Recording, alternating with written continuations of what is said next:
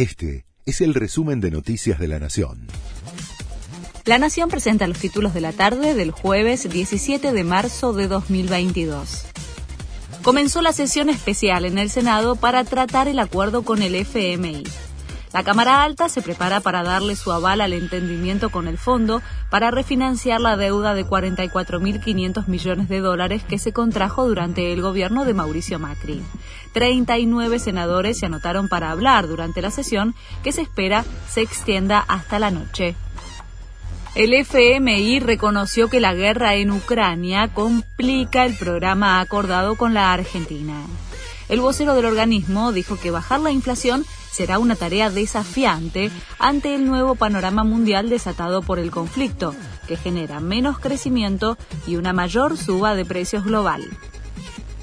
Los vacunados con Sputnik que viajen al exterior podrán acceder a una cuarta dosis. Lo anunció la ministra de Salud, Carla Bisotti habrá que presentar la evidencia que tiene que viajar y firmar un consentimiento, detalló la funcionaria. La medida subsanaría las exigencias de países europeos y Estados Unidos. Starbucks dejará de usar vasos descartables. La cadena de cafeterías anunció la eliminación progresiva de sus tradicionales vasos descartables a nivel global los clientes deberán llevar su propia taza o utilizar envases que ofrecerá la cadena a cambio de un depósito.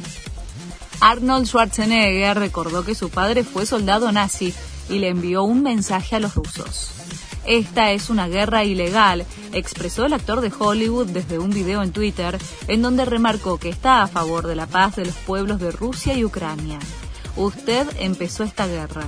Usted puede detenerla, le dijo al mandatario ruso Vladimir Putin. Este fue el resumen de Noticias de la Nación.